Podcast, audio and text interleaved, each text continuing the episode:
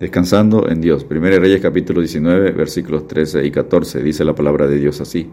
Y cuando lo oyó Elías, cubrió su rostro con su manto, y salió y se puso a la puerta de la cueva. Y aquí vino a él una voz diciendo, ¿qué haces aquí, Elías?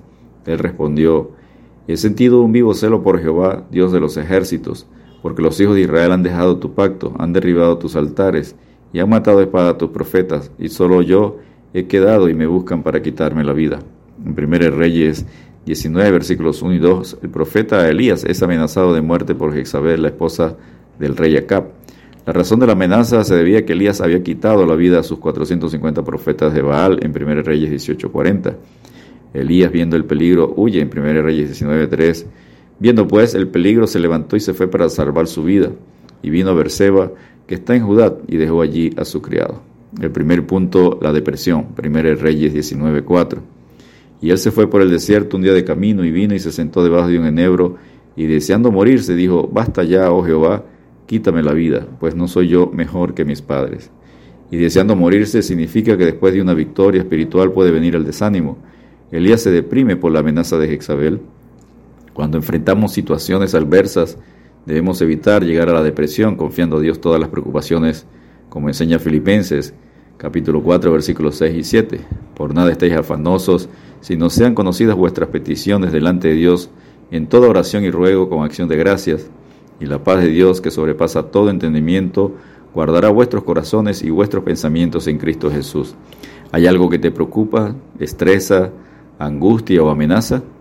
Toma unos minutos y habla con Dios, descansa en Él y su paz llenará todo tu ser y quitará toda opresión, angustia y ansiedad. El segundo punto, la fortaleza de Dios, 1 Reyes 19, versículos 5 al 7. Y echándose debajo del enebro se quedó dormido. Y aquí un ángel le tocó y le dijo, levántate, come. Entonces él miró y aquí a su cabecera una torta cocida sobre las ascuas y una vasija de agua y comió y bebió y volvió a dormirse. Uno de los propósitos para lo cual Dios creó a los ángeles es para ayudar a sus hijos, como enseña Hebreos 1.14. ¿No son todos espíritus ministradores enviados para servicio a favor de los que serán herederos de la salvación? El Señor Jesús estaba angustiado en Getsemaní minutos antes de ser arrestado para ser maltratado, crucificado. Y en Lucas 22:43 se le apareció un ángel del cielo para fortalecerle. Primera Reyes 19:7. Y volviendo el ángel de Jehová la segunda vez lo tocó diciendo, levántate y come, porque el largo camino te resta. Uno de los síntomas de la depresión es que la persona solo quiere estar acostada, no hacer nada y no comer. El enemigo de nuestra alma trata de inmovilizar a la persona como lo hace la serpiente al inyectar el veneno, esperando que la víctima muera. En medio de las pruebas hay que levantarse y seguir con la fortaleza que da Dios, como enseña Efesios 6:10. Por lo demás, hermanos míos, fortaleceos en el Señor y en el poder de su fuerza. Punto número 3. Camino al monte de Dios. 1 Reyes 19:8. Se levantó pues y comió y bebió, y fortalecido con aquella comida, caminó cuarenta días y cuarenta noches hasta Ored, el monte de Dios. Solo la fortaleza que da Dios puede sacarnos de una depresión y darnos las fuerzas para seguir en medio de las dificultades. Así como Moisés fue capacitado por Dios en el monte Oré 40 días y 40 noches sin comer, en Éxodo 34, 28, igual fue capacitado Elías en el desierto 40 días y 40 noches sin comer, solo dependiendo de Dios, preparándose para una nueva comisión del Señor.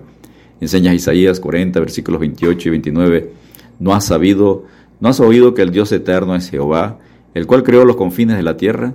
No desfallece ni se fatiga con cansancio, y su entendimiento no hay quien lo alcance. Él da esfuerzo alcanzado y multiplica las fuerzas al que no tiene ningunas. Cuarto punto, saliendo de la presión. Primero Reyes 18, versículos 9 al 16. Elías se esconde en una cueva y Dios le pregunta, ¿qué haces aquí, Elías? Dios se le manifiesta a Elías no en un viento o un terremoto o en el fuego, sino en un silbo apacible y delicado para calmar su depresión, y le da instrucciones para seguir, continuar activo, en 1 Reyes 19, versículos 15 y 16. Y le dijo Jehová, Ve, vuélvete por tu camino por el desierto de Damasco, y llegarás y ungirás a Hazael por rey de Siria, a Jehud, hijo de Ninsi, ungirás por rey sobre Israel, y a Eliseo, hijo de Safat, de Abel Meola, ungirás para que sea profeta en tu lugar. Por medio de estos tres hombres Dios terminaría lo que había iniciado con Elías, acabar con los falsos sacerdotes de Baal y a sus adoradores. Levántate, levántate y sigue adelante, manteniendo los pensamientos y la confianza en el único Dios vivo y verdadero, como enseña Isaías 26, versículos 3 y 4. Tú guardarás en completa paz a aquel cuyo pensamiento en ti persevera, porque en ti ha confiado. Confía en Jehová perpetuamente, porque en Jehová el Señor está la fortaleza de los siglos. Descansemos en Dios al confiar todas nuestras circunstancias en sus manos. Dios te bendiga y te guarde.